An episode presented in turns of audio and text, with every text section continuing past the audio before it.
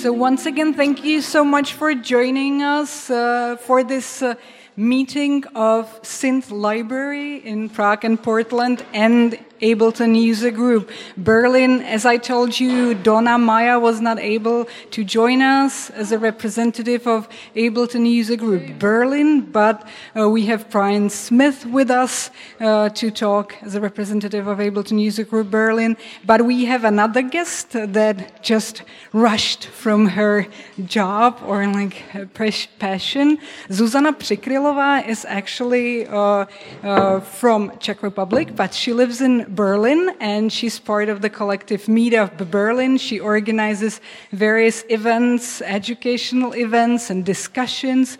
And she's also curating educational events at Common Ground, where she also works uh, with Koma. So thank you so much, Zuzana, for joining us. And Brian Smith, a musician, Ableton User Group Berlin, and also Big Brain Audio School lecturer, musician, and Elisa de Rubey, co-founder of the Synth Library Portland, and musicians and uh, musician and also lecturer, and Paulina Katinka, She's joining from the Phonon event series that you uh, heard about recently, studying at the time-based media in Ústí nad Labem. Uh, this, I wanted to talk uh, a lot about the music initiatives and organizing events and supporting art and supporting new ideas, battling stereotypes, and also staying sane while doing all that because this is very important. I have my cheat screen, so don't think I'm checking emails like Flying Lotus, but I'm just, I'm just, I don't just want to forget about anything, so I have my cheat screen with me. Uh, the first uh, thing, and of course, you're welcome to jump in at any time. Please feel welcome. Any comments, any questions? It's an open field. It should be a circle. It should not be a board of wise people here, and it should be a discussion. And thank you. I'm really glad that there's so many of us. So the first thing, I w- because we're all organizers, musicians. So the first thing would be uh, how to find like-minded people because we talked about smaller cities, small communities, different identities. So sometimes it is very difficult to find like-minded people to have some support for your ideas or visions or or projects. So what was it like for you to to search for or how did you get to find uh, your like-minded people. It can also be by moving to another city. but what was it like for you? And I will pass the mic and just check this one. Susan. Okay. Thank you so much. Thanks everybody for coming. Uh, well, I had a lot of like-minded people also back in Czech, but like what really really helped me was just going out a lot, and then you know, if you have some sort of a more specific maybe taste in music, or if there's something more specific or niche that you're into, sooner or later you will keep meeting the same people on various events, and you start talking, and yeah, then things just happen.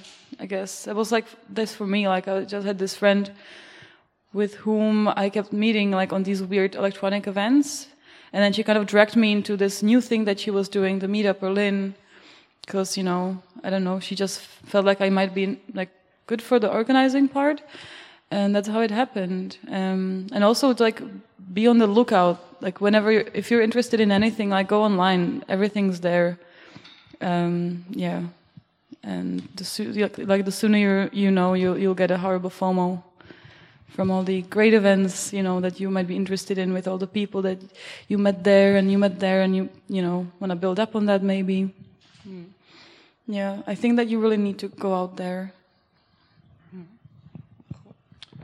Yeah, thanks. Um, I think I can. I see this question on two levels. Um, first of all, I'm so glad you offered the the the, the answer for me. Um, move to another city because. Um, um, but that kind of, I mean, coming to Berlin, it's um, it's kind of it's not a problem you know i mean there's so many people so many different interests here and it's kind of always been that way Um, you know, from the, the, the 1920s, if you were gay the, on the planet Earth, you'd be better in Berlin than any place on the planet. Um, so going from all the way, I mean, historically Berlin has just a lot of different, uh, a lot of diversity, in also in, in music. So moving here was a very positive thing for me. But on a on a more meta scale, I think that sometimes maybe it's not always good to look for like-minded people because, um, and I think maybe we're seeing that. I, as a person who still has an American passport, is seeing this um, in my country where uh, people are just not talking to each other, and maybe um, it's kind of important for people like me, cosmopolitan and very privileged, and you know have all this kind of whatever baggage um, and thinking that I know about things to really try to get in the head of somebody who um, voted the other way um, and try to understand. And that goes for musical taste too. So I find it really stimulating to, to, to come in contact with people who are not like minded.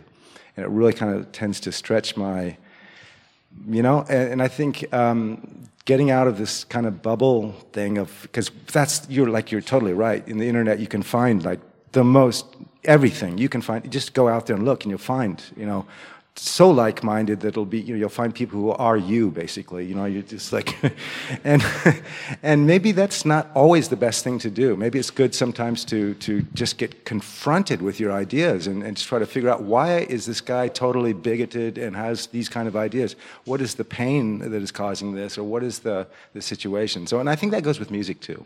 And um, sometimes you know because i was very, and I tend still to be somewhat snobbish about music because, you know, I have this classical background. So, nah, you know, if you can dance to it, it's not good, you know. um, and, and also coming to Berlin really changed that for me. And um, it's funny because, so I'm 58 now, and my son has turned me totally on to hip hop. And, um, and I'm really getting into the hip hop culture and, and you know like learning about it in kind of in my academic way. But so that's the kind of thing of getting out of my like-minded sort of um, you know white men composer thing. So that's my answer to the question. Yeah, I don't. I still feel maybe it's like a, a, perpetual life identity crisis, but I don't know where I belong still. I don't know what group is my group, and uh, that's okay. It actually doesn't hurt me, and it it makes it so I feel kind of free to move around anywhere. And so I'm I'm a really compulsive person, and when I just feel like something, I just go do it. Um, and I used to, so I, I, liked punk music, and I spent most of my early youth in, in alleyways in Philadelphia, where I'm from, with 40 ounces. And then at some point, I discovered free jazz. And if we think synths are problematically male, just try hanging out with the free jazz community. Like, wow. Um, and so I was really shy to to talk to anyone actually at any of these shows and, and, free jazz shows are really expensive too and i was poor so i was spending like all of my money to go to these shows and then as soon as they were over i would leave and i I tried bringing some of my friends to these shows and they hated the music like absolutely like I had a friend walk out of a Sun Ra orchestra performance and that was how I knew that I was just like really alone and I was just going to be really alone in life because this is like the pinnacle of this genre and someone could walk out of that show. Um, and then when I moved to Austin, Texas, uh, from Philly, I decided like it's kind of weird that I'm like an in the closet free jazz fan. I I should probably stop like hiding that like it's a dirty secret or something. And so I found the organization that was like uh, hosting all of the music that I liked, and they were a volunteer-run organization. And so I started uh, volunteering there, and the way that I came to feel supported by them was by supporting them actually is this mutual support and uh, the curator of that nonprofit was facing severe burnout because he was the only one who had ever been programming anything and he was working a full-time job. And so he said at this one meeting and I had lived in Texas for maybe like 3 weeks at this point he said like mm, I can't do this all by myself. Does anyone else want to curate a series And I looked around the room and I realized it was all men and that it's always all men. And that if I don't raise my hand, it's going to be another man programming things for the next couple of decades or whatever it's going to be. and so I was me. And I had no clue how to curate anything. And I didn't know any musicians in Texas and especially not female musicians. But I said, I'm going to curate a series focused on females in improvisational, free jazz, and experimental music. And the guy was like, okay. And, and so, and, and I did, and he helped me, and I learned how to take up space, uh, even around people who maybe don't have the same goals as me, and, and that was a really, really nurturing feeling for me, and of course I, you know, like a lot of things that those people don't like, that are outside of the free jazz people think electronic music isn't real often. They're like synthesizers aren't an instrument. Like play a real instrument. Um, but it's it's cool for me to experience all of those worlds and sometimes in the same week or weekend or whatever and to realize it's it's all fine and you can you can support anyone and anyone can support you even if you have pretty different ideas about like what's good I'm glad that you mentioned uh, some these uh, opinions of people who play real instruments on synthesizers or anything else because uh, this is one more thing for me that I discovered. Uh, I like during the last couple of years, I discovered a lot of approaches for making sound or making music, and um, and when I was discovering that, I met a lot of people who had very different opinions on all of that, and uh, none of them was uh, similar to my own opinion, and um, that's how I understood. I realized that uh, it's really important to be open-minded, to be true also, and to be able to perceive critics uh, from different people in all these different ways because uh, it opened me a lot of uh, directions, a lot of approaches with different peoples, with with, with different contacts, and uh, all these things. Um, just just because I wasn't uh, against hearing and listening to someone else's opinion when it wasn't similar to mine uh, even if if this person was rude or not really pleasant. But then, when I listened to all these things, then after some discussion or debate, I understood that uh, some of these thoughts of these people are really similar to mine, uh, but uh, they are connected with some organizational things or some um, human relationships or something like that but uh, it arose from this very, very different uh, look at uh, some technical things, I think, more. So, yeah, that's the recipe for me. I'm really glad that your answers already included the openness so we started with some support or empowerment, but it already included the openness to something else or the other. And so I wanted to ask you about how do we share our ideas with others? I don't want to say promote or, you know, more even market. I just want to ask about how do we share? What are the, some of the ways? How do we share our our our ideas? Maybe like you, you, Brian, already mentioned, you know, with someone who, who voted for someone else, which also like is you know part of our world. Even though we we uh, talk mainly about music, we reflect what's going on uh, outside. So, how do what are the ways we share our ideas, um, visions? The best way is. Uh, visiting the places where some communities gather and uh, finding out somehow in some way what uh, these people are interested in. And uh, mostly it is connected somehow with uh, our events or with uh, some approaches that we want to continue in. And um, i'm just trying to motivate uh, these people somehow trying to just to invite them or to somehow uh, offer them to make to try to make something similar to to this concept or just just to try new things, and somehow it works. It works in the way that uh, uh, our event is uh, somehow known among these people. They just think about it, they talk about it also, and uh, the best thing for me is that it is connected to their activity. So it's kind of a magical way for me. I don't know. Yeah. Hmm.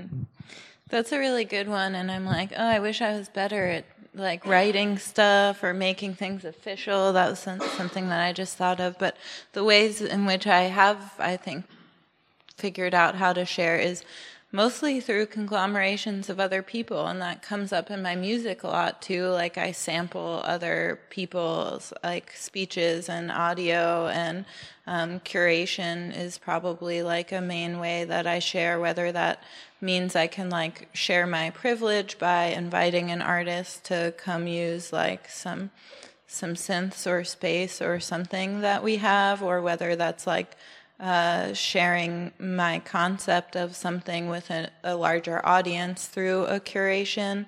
Um, I've always been the kind of person that like is sitting on the edge of the playground watching the other kids like do flips and be able to climb and stuff like that. And and being really my understanding of the world has a lot to do with what other people are doing. And so I think when I share it's the the best way I know how to share is by sharing other people's words and other people's actions and stuff. And that somehow to me is a truer representation of what's in my brain and how I'm feeling than any kind of words I can come up with on my own to share. Yeah.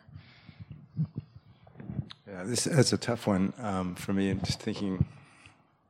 Yeah, I mean, I, I agree with both what you you just said about about the um, the sharing process, but I think it's also. I mean, for me, it's it's kind of colored by the fact that most of my waking life is dealing with some kind of aspect of teaching um, uh, or explaining or um, kind of clarifying things or trying to. And what I realized there is, um, first of all, you have this insanely privileged position uh, as a teacher. You know, I mean, people give you this kind of respect, you know, and, and you, you can actually get away with murder if you want, you know, just like saying, you know, all kinds of stuff so it's it's kind of a dangerous thing. But um, what I have found is for that to work, um, you really have to get into the other person's skin and try to understand where that person is coming from. And uh, and that is so difficult. I mean, every day I realize, man, I just made all these assumptions about this person's knowledge or experience uh, in one way or another. Um, and I'm wrong again, right? And um, so that to me is kind of, I mean, it also goes to, to your um, what you're saying, Pauline, Paulina, um, about the the listening thing, and that's what I thought. You know, when you said this thing that you're just serving tea, I love drinking. I mean, I I love uh, good whiskey in the evening, and and I drink a lot of wine. But I can see that kind of event, it's really smart to just serve tea. And, um, and this idea of listening and you also mentioned listening and, and, and having, you know, listening to, of groups listening to each other, like people, okay, when they're improvising together. You, you mentioned that too. And I think that's also an improvisation. Is this listening thing is how to to to kind of get that to happen and try to you know get into the other person's head. I don't know how to answer this because there are so many things mentioned that I could talk about because like everything that you talk about now has been like such a huge part of my life for the last year since I've been working at, at Common Ground and like because we do workshops now more than ever um, and I also sell in the shop so like my role is also sharing what I know and what does this do with the people. Um, and also like I've, I've, been like doing this like some workshops too which i didn't know i can. And it's it's an amazing feeling to do that. And i mean i've always just enjoyed sharing something with someone uh, i guess. Uh, so that's why i also do these all these events because i think that people should like meet each other. Like I always know, like you know, there should be a chance for someone who's into something to meet people who might be into the same stuff, or people who have a similar background or similar ideas, or these two might be good for a project. You know. So yeah, I, I guess I just kind of do this so people can also share their own stuff. Um, maybe I can just do a super short introduction of what's Common Ground and what's Meetup so people have a bit of an idea of what we're talking about here. So, Meetup Berlin is um, a series of events happening usually once a month, and the first part from 7 to 9 is usually focused on some topic, or we have a workshop, or we have a movie screening. But most of the time, we have a roundtable, and uh, so it's really like sitting in a in a circle um, we kind of break the ice that everybody has to introduce themselves. Um, and this is only for female identifying and LGBTQ people. So we create sort of this safe space. And some of the topics sometimes are related to gender as well, like, you know, representation on music festivals, for example. And we had people there from Ableton Loop, Lyra was there, um, and people from We Make Waves, or we have some, you know, bloggers, DJs, somebody like talking about what they do. Um, we even had like Konstmusiksystrar, which is a collective focusing on classical music in Sweden. It was all women collective, and so this is like this sort of part. Uh, we are also really like open to anybody's ideas for a topic, and we talk to the people who come to the meetup quite a lot, and uh, we're really interested in whatever they would like to learn more about, for example, or so. And then there's like a music part, and the idea was that female identifying DJs, VJs, musicians play, and everybody can come and join and enjoy. And hopefully there will be some bookers and, you know, people who have some power over these kind of things, and they will be like, I want them in on my lineup. So yeah, so it's kind of like a nomadic event we do once a month. The next one will be January. but just because uh, we will be in, involved in this female pressure thing next week on two events actually. Friday and Saturday. And Common Ground is a little DIY synthesizer shop in Neukölln. It's a project of Koma Elektronik that makes mm, electronic music instruments.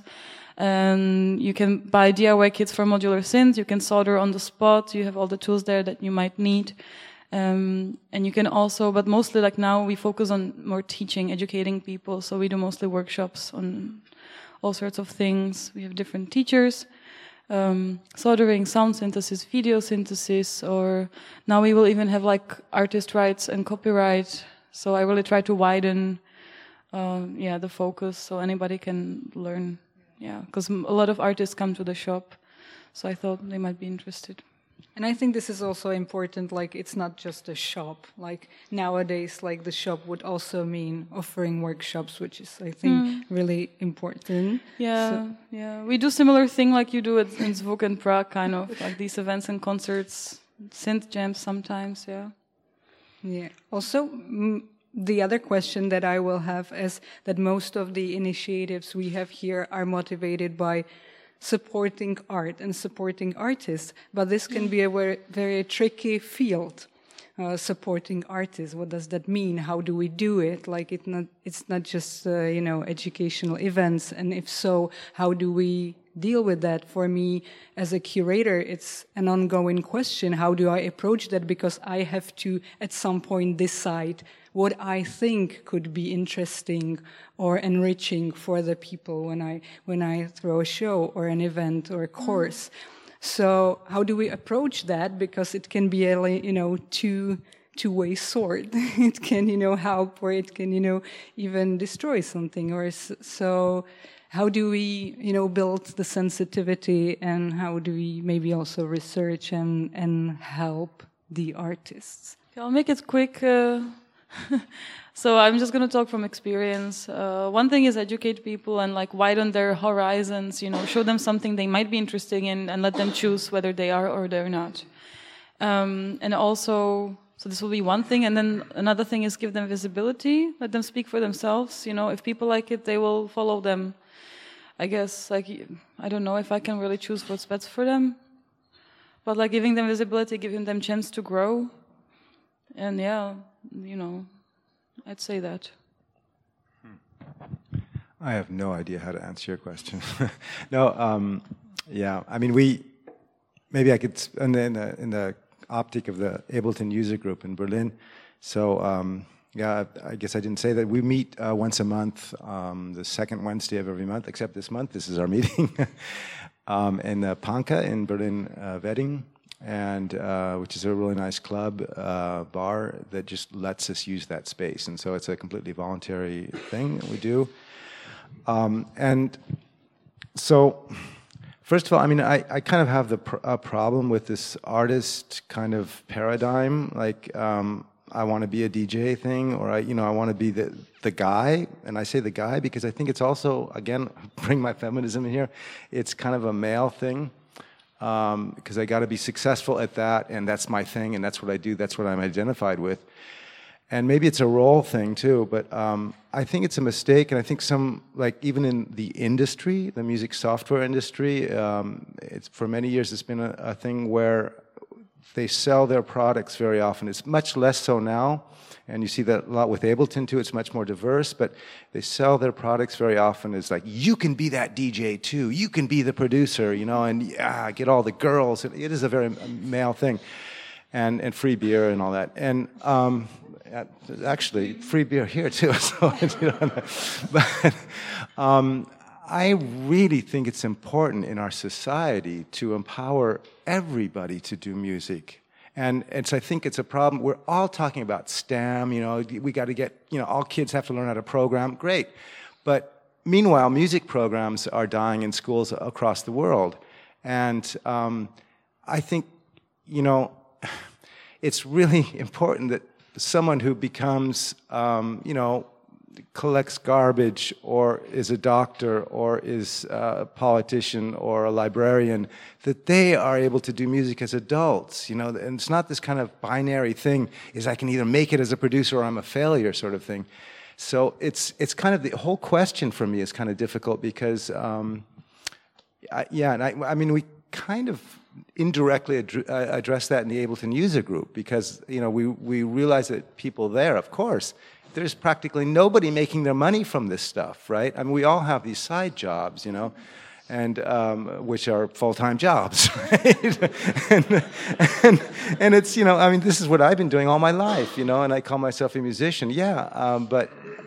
Um, and I'm perfectly okay with that. It's taken me a long time to do to to do that, and I think it's really important that we actually are all okay with that because that's I think it should be in society, in our schools, in the the mentality that you can go home from you know your your bureau, your your office job, and um, do some really cool modular synthesize synthesis stuff, you know, or or you know whatever. Just get into a flow of creating sounds and playing with just vibrations, you know. So that's my take on that. so I don't know. Yeah, I feel different ways about that question depending on the day. And uh, sometimes, like, the way I get through it is a lot of self forgiveness because actually I don't take lightly how completely insane of a privilege it is to be a, a teacher. And for me, I'm not just a teacher, I'm also the one that's collecting all of the gear and instruments at the library and running the space and curating what artists even come there. So, like, what is in the room has something to do with me. Who is in the room has something to do with me. And if I've left something out like i could feel really bad about that because i don't i don't want to leave out certain gear like uh because i like analog synths more than computer stuff. Uh you can kind of tell like when you go into the library it's kind of obvious. Uh if you know who is who you can tell whose job it is to get the gear. Um and and that's hard because i synthesizers maybe aren't uh, the most accessible instrument actually. And so i'm not an analog purist and i do actually think it's fine to use a computer if you can figure out how to use a computer. I'm still working on that myself. But like you can download ableton for free and that's amazing. And so like i want people to all have access to everything and and to see every artist and to learn whatever is uh, meaningful to them. And so sometimes I worry a lot about that. And I have to just say, like, okay, I'm trying my best and I'm doing what's possible for me, and I forgive myself for whatever I haven't managed to uh, accomplish. And then some days, like I'm glad that you brought up this thing about who's an artist, because, and that's such a much nicer way of framing it, because the way it comes up for me in my head is some days I think, I hate artists. and why have I just spent the past decade of my life subjecting myself to working all the time for these freak people who like can't show up on time, don't have the one thing they were supposed to have, they're drunk anyway. Like what the fuck am I doing with my life? And on those days it's really easy to forgive myself for my shortcomings. Um,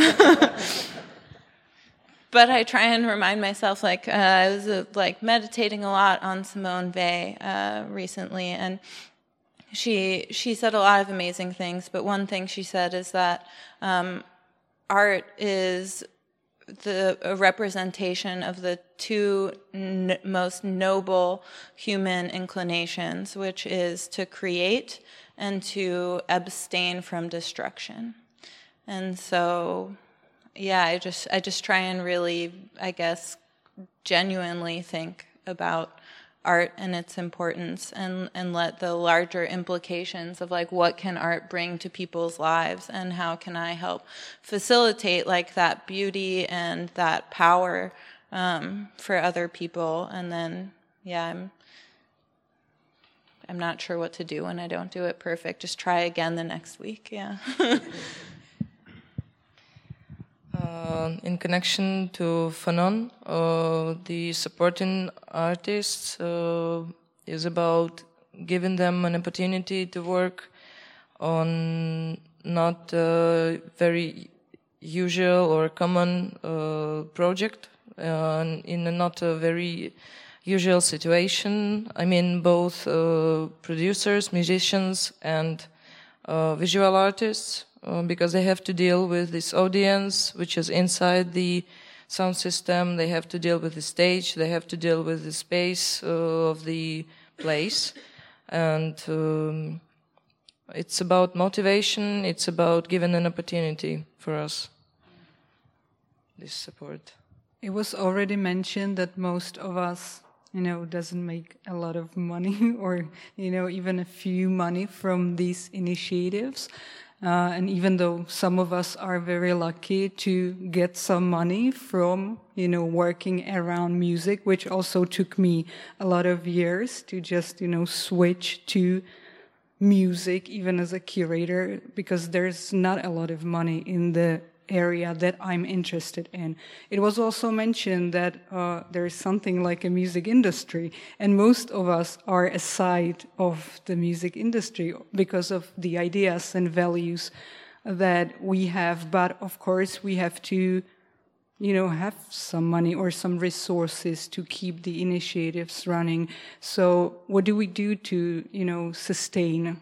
To, to have our initiatives be able to sustain and be, be sustainable, basically. Like, what resources can we use, and how do we handle them? Uh, for us, it's a kind of a, a sensitive question because uh, this event is uh, not for a big auditory of people and uh, it's not so easy to get money from that, uh, and uh, most of us uh, they we have uh, some kind of uh, smaller jobs which are connected with sound somehow, so we don't have to deal with something that we're not interested in at all. So. we earn money for living by this, but these events we fund from uh, from different uh, grants, um, mostly from uh, university grants or from other foundations that are interested in uh, providing such kind of activities in Czech Republic. So yeah, this is the way for us. I haven't really figured out sustainable funding, but if anybody has any tips, please see me after and give me your email, and I'm always looking for a benefactor. Um, that aside, like what I have been able to figure out that I think is important is um, having a variety of incomes as a source of sustainability because in the US, something that happens is Mm-hmm. maybe there will be an organization and it's well funded, but like maybe all of their funding comes from one mega corporation. So like I'm I'm particularly thinking of like the nonprofit in Portland that has the biggest budget, and it's a million dollars a year. And I really admire their budget, but it comes all from Comcast, which is actually a super evil corporation. And furthermore, they have to there's certain concessions that you have to make to get that money. It's not like you get a million dollars of corporate money and then you're free to be yourself. That is never the way that goes. Um, so I don't I don't think it's worth it uh, to to concede on my programming and curation. And so the way that uh, funding for the synth libraries has looked so far is uh, membership. Uh, and then, of course, we have events and workshops and shows and um, grants whenever we can get them.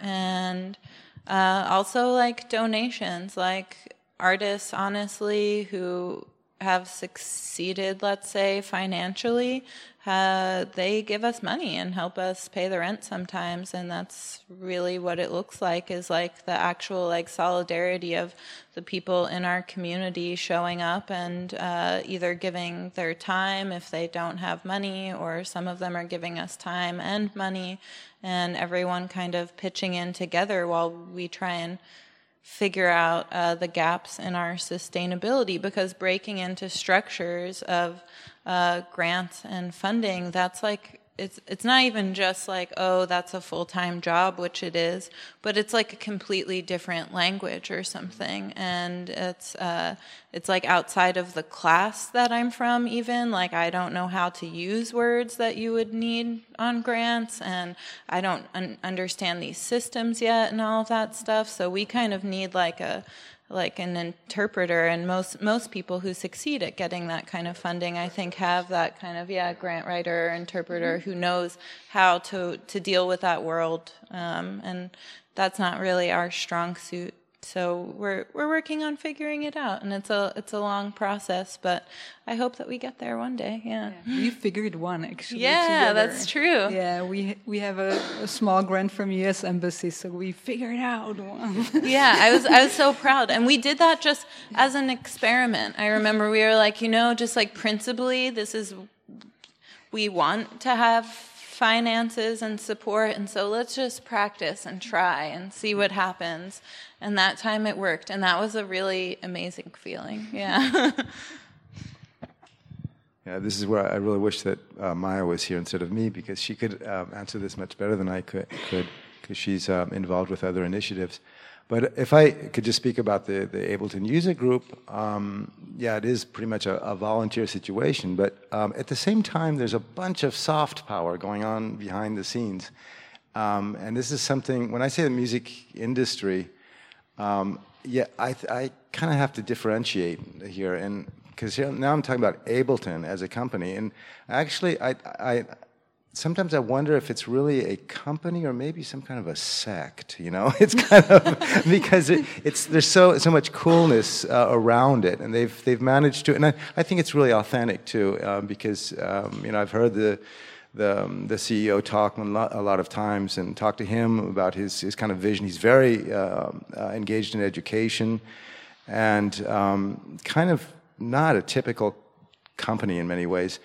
And so they've kind of built this community that helps us, in a sense, right? Um, that brings people to us, and um, even in a situation where, so we often have some some big. I mean, Susan came here um, to the user group a couple times and presented just an amazing uh, presenter, Kirchmayr, who started Female Pressure 20 years ago, uh, or co-founded it. And she, I mean, she's uh, amazing. But uh, people like her, uh, we have a bit of support from Ableton, and um, and we don't really know what's going on behind the scenes. But it's really cool because it keeps. Um, you know, there's there's people like that that we can we can show to the community, and and um, sometimes it might be somebody who's presenting um, who might just get a, a free license, right? Um, and so this is kind of thing where maybe it's my, my American side. I don't know, where I'm not really kind of black and white about the, the corporate thing because I, I kind of I think it's I Comcast when you mention that because they are evil, right? Yeah. I mean, there's no question about that, right? I mean, it's and it's kind of um, it's um, I think you kind of have to, to to look at at that you know in different ways, but um, yeah, absolutely, and and so I it, but it's yeah that's where in, in our situation with the ableton user group for example it, there is a kind of soft power which is really um, important. And uh, it's really nice too because um, the, the company kind of projects this diversity um, ideas and um, empowerment ideas in many ways.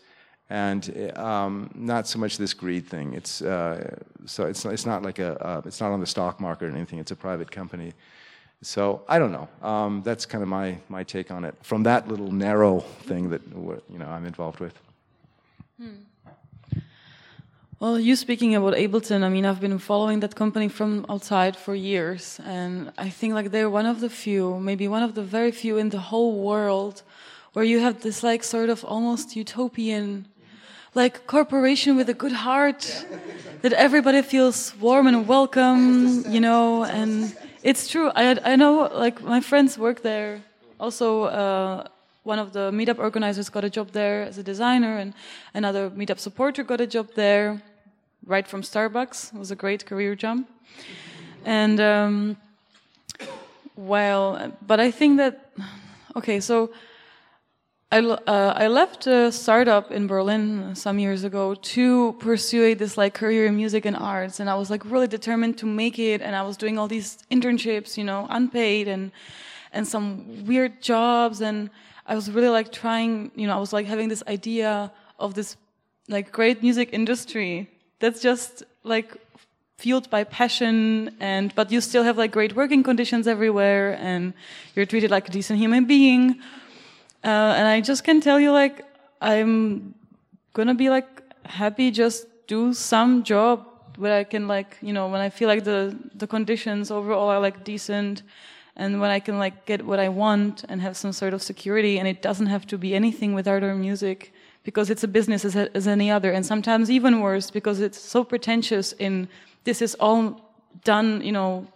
straight from the heart and we only mean good, but actually we can't pay you, but here are some guest lists. I'm like, well, I cannot feed my future children with guest lists, you know? Um, so, yeah. It's, yeah, yeah, please clap for the one. Dropping the mic.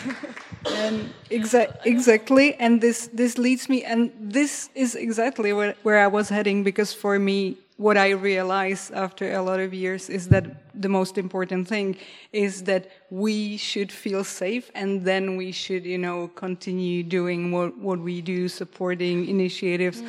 whatever. And it's really important. And sometimes a lot of the people that, you know, help each other, be it like organizers, psychologists, doctors, a lot of them, you know, then end up with a burnout. And we, the word was already mentioned here.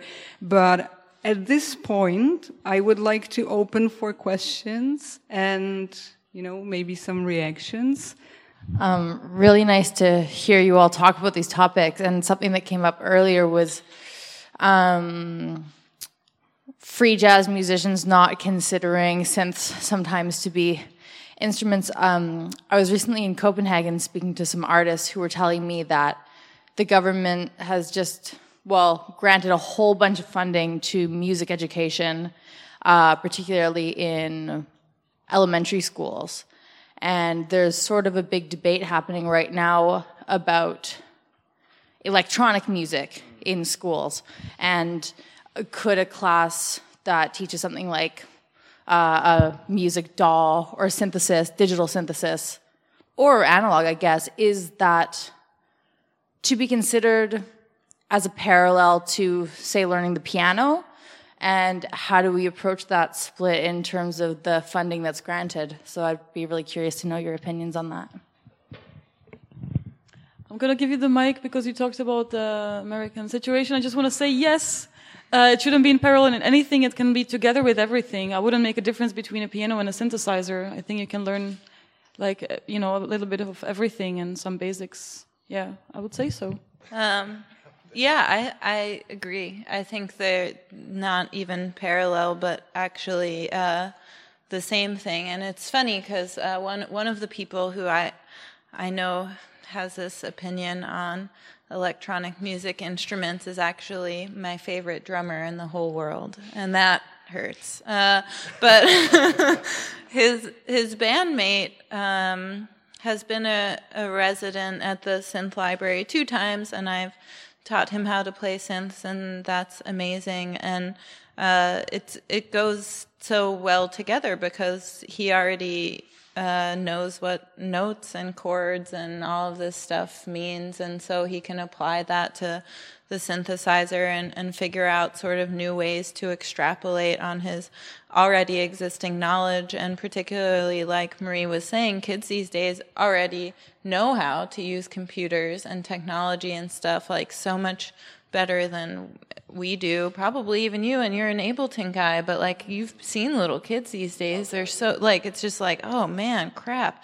So if you give a kid a computer thing to learn they'll figure out ableton like by the time they're 12 or something. And so in that way like because uh, this kind of technology and these technology interfaces are so prevalent it seems more uh, poignant than ever to provide kids with electronic music education because they can really relate to that. And it's more realistic like than carrying a piano around or whatever kind of stuff like come on who no one no one does that and so if you're trying to give them like skills they can actually use in life then i don't see yeah, why not to just imagine the electronic music as part of the same thing? And and even if you wanted to market it with this like STEM thing, which I don't know, is that a word here? Is that not? Oh, STEM, do, yeah, yeah, yeah, okay.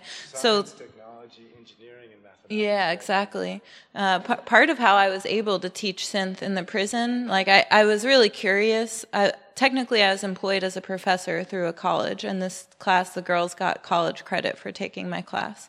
And I asked the dean of the college who hired me at some point, like, how did you manage to get it so that I could install a whole like Eurorack collection and teach modular in a prison, just out of curiosity? And he said, "Oh, um, I told them you were teaching math." yeah. And you are in a way, you know, it's physics. I think it counts. Yeah. I, I, would maybe add because we were always trying to offer some courses for schools. It was just you know something that was added to to the music class, and now we are even like writing some curriculums for one NGO that invites musicians to school, be it a jazz musician, rock musician, or us like dealing with uh, electronic music. And I think one of the core things is to try to understand the music teachers. We, for mm. example, had a um, discussion on music education in basic schools, and it ended up really sad and negative and like hopeless situation. Like, what should we do now? Like, but I think like the the core is to talk to the music teachers and just look at how the music pedagogy is taught at the mm-hmm. universities.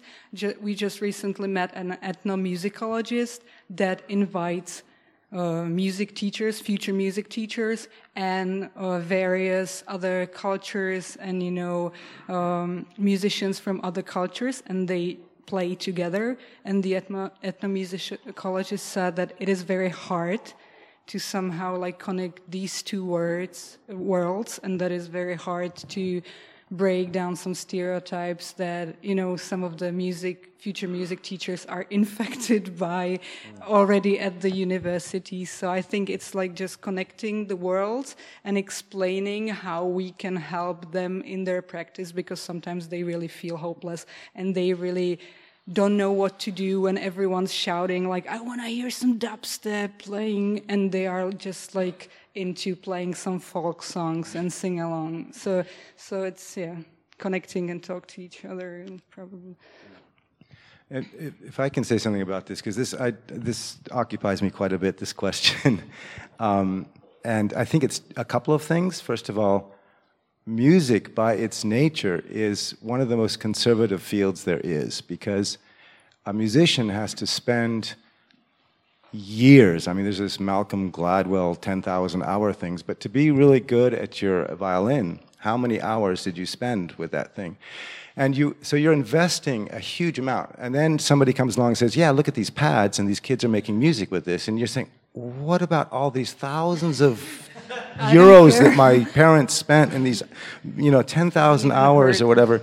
And so, and music teachers are like that too, because there's a huge amount of conservatism in music. It's in, it's built into music because you have to master an instrument um, that is by its very nature conservative. And I think that's a lot of the resistance to electronic instruments because, you know, uh, it's a, it's a threat to me as a, as a classical musician that you, you can actually make music that are people dancing to and having fun with and enjoying and you're, you know, you're expressing yourself. And that's not fair because I've spent all these hours on these, you know, years on this instrument. So I think there's, there's that level. And there's another thing too. I think um, it's it can be. I think it's it's important to think about this. Is that it can also be a gateway, or not a gateway, a gatekeeping sort of thing, where um, I am really privileged because I grew up in a house where there was a piano in the house. My parents had a piano, and they came from families who thought it was important enough to give us music lessons and to pay extra money, where my mom had an extra job that she didn't need to, to have, but so that we could take music lessons. And, um, but so, what do you say about somebody who's from a single family, you know, as a single family child or a single parent child, sorry, um, in, in an inner city who, you know, a drum set in a housing project is just not going to work uh, financially, acoustically, uh, on a lot of different levels, and there's not the support uh, in the community or in the family. So, in many ways, I think, with your question, it, um, this is what we really need is to to provide an opportunity in school, an, an alternative in schools to let kids who want to actually make the music they're really listening to, right? They're, I mean, you know, I, I was kind of weird. I was listening to Bach and Strauss and stuff, but most of my, you know, most, you know, in my age, people were listening to, you know, other stuff. And like nowadays, um, we don't even know what, what 15 year olds are listening to. People here, I bet you, you know, 99% of us here probably don't even know. And it's a, and um, because music has become so scattered and so you know compartmentalized and everything. But i think giving them these electronic means gives them the possibility to make the music they're listening to. And, and that gives them the empowerment.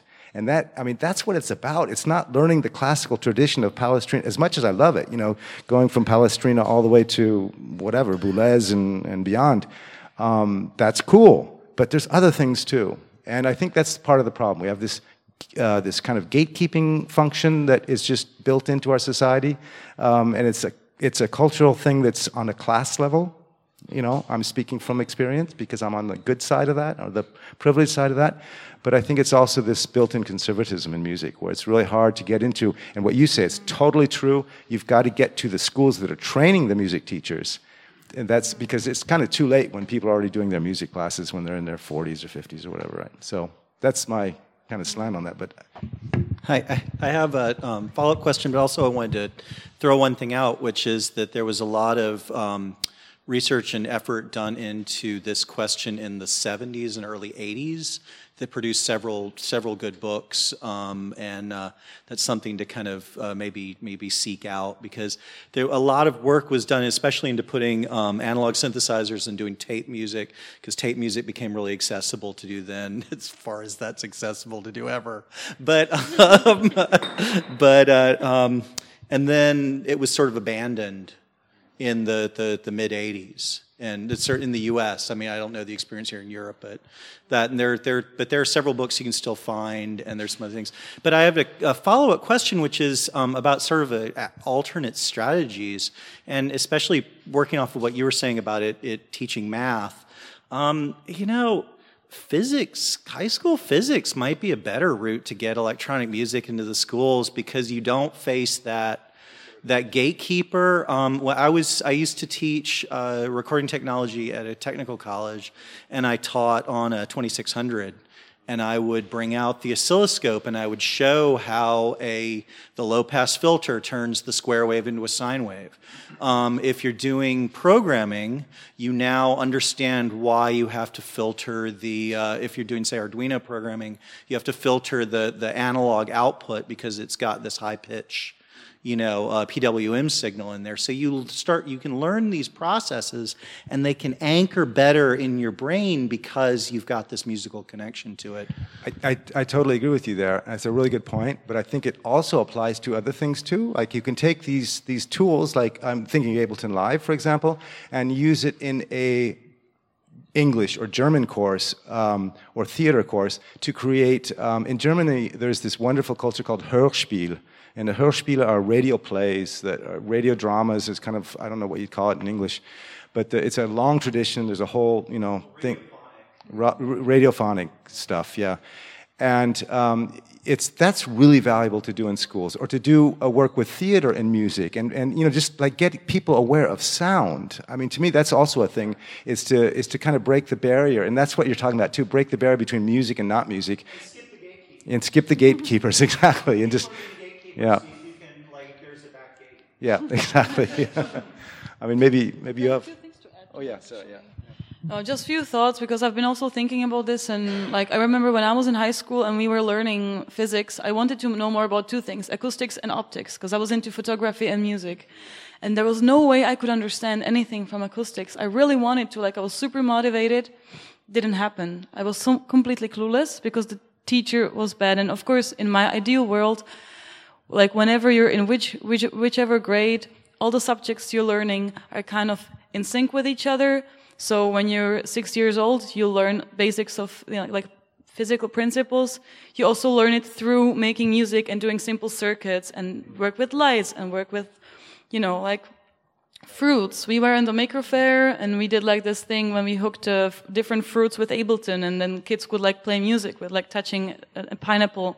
They loved it and i think it can really demonstrate so much. I don't think that we should like differentiate this electronic music and other music and physics now and math there. Actually like when people say that you can just play some pads and it's easy it's not. Like i still don't understand modular completely and i've been like really really occupied with that for the last 13 months watching youtube tutorials reading about it you know or just like buying an octatrack it takes quite a long time to actually master such instrument it's not that easy and I think that we can teach kids notes and um, scales, and we can teach them about like what is a VCA and uh, you know what are like what are types of synthesis, and we can like do it all at the same time, yeah. and also yeah use one thing to demonstrate something else. I think we will really have to end soon, probably. And so maybe we can talk, you know, after the concert. So Thank you all very much. Zuzana Přikrylová, Brian you so Smith, much. Alyssa de Rubé, Paulina Katinka. Thank you.